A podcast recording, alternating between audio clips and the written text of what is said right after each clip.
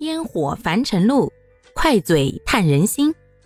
大家好，欢迎收听今天的快嘴唠家常，换个角度看生活。再后来，随着网络的普及啊，没几年呢，智能手机又普及了。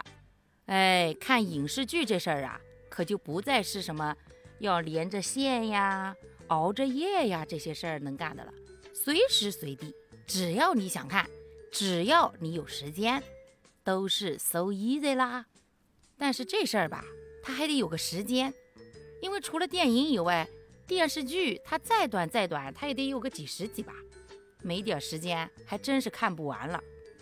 记得到了那个时候，认认真真追的剧就是林心如演的《美人心计》。那会儿嘛，正好刚结婚，在家。怀着孕嘛，没事儿干，就看电视，正好看到了这个，还真的就让我从头看到了尾，从第一集看到大结局，一点没落下。要说当时也不觉得这个剧拍的有多好嘛，就是平平无奇的美人儿，然后那个聂胜儿坏起来的时候，可想打死他。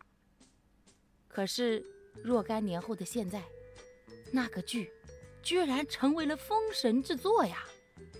经常在刷短视频的时候就刷到谈美人，谈到他；谈到蛇蝎美人，还谈到他；谈到什么福道话，还谈到他。哦，原来我当时还追了一个古早神剧啊！那会儿呢，这个电信的网络呀，已经推出了网络电视了，就是说，咱只要想看电视剧，点开来，里面那些早些年的经典都在。不得不夸夸，那个时候才是真正的良心呀！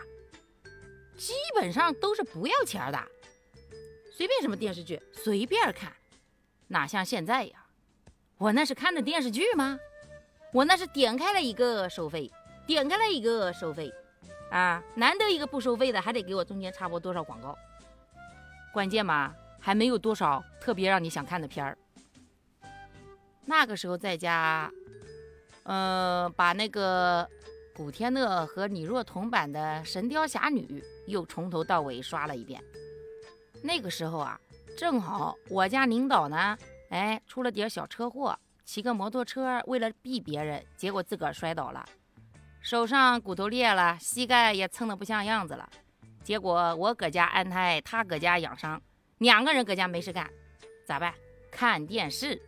就不分个白天黑夜，窗帘一拉就看，看到累了就睡，睡醒了接着看。那那段时间真的就是那种状态，饿了嘛就去搞点吃的。《神雕侠侣》没几天刷完了，然后领导说他要看那个《我和僵尸有个约会》。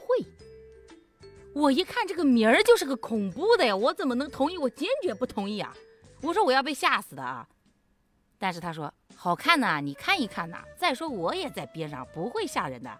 你要看到吓人的镜头，你就把被子一蒙，不就啥也听不到了吗？那会儿实在是太无聊了哈，也就听他的，就看上了。哎，结果一看，哎呀，那女主角美的呀，那马小玲儿，然后就迷上了。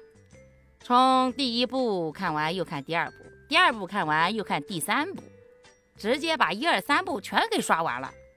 反正那段时间过的是黑白颠倒，不分日夜，然后还搞得神神叨叨的，一会儿穿越到现代，一会儿穿越到古代，什么吸血鬼了、僵尸了，搞得傻乎登登的。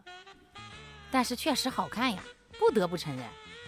因为真的有一点点吓人的镜头的时候，我就把自己蒙起来了嘛。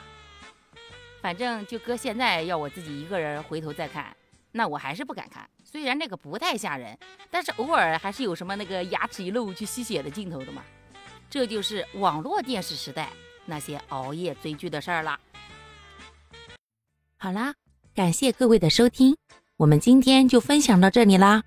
各位有什么想说的话，或者生活中的困惑，欢迎在评论区与我互动留言，我们可以共同探讨如何换个角度让生活变得更舒服、更美好哦。